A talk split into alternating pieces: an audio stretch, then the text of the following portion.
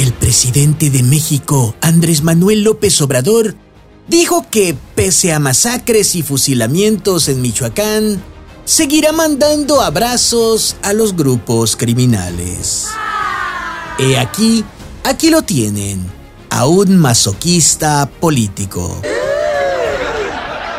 Después de esa aseveración propuso que a un grupo criminal se le dejara de llamar Cártel Jalisco para no dañar la imagen del Estado.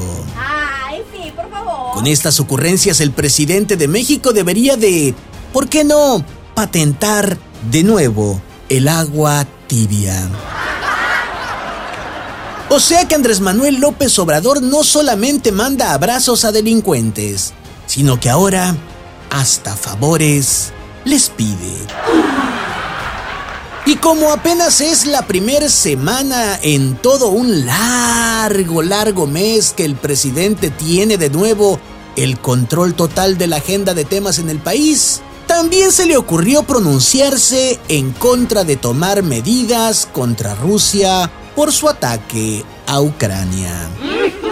¿Nunca han visto ustedes a un borracho meterse al ruedo a retar un toro? Ay, no, ¿qué es esto? Ojalá que algún payaso del rodeo se meta cuanto antes y lo salve a tiempo, antes de que lo embista el toro del vecino. Y supongo que ese payaso se llama Canciller Marcelo Ebrard.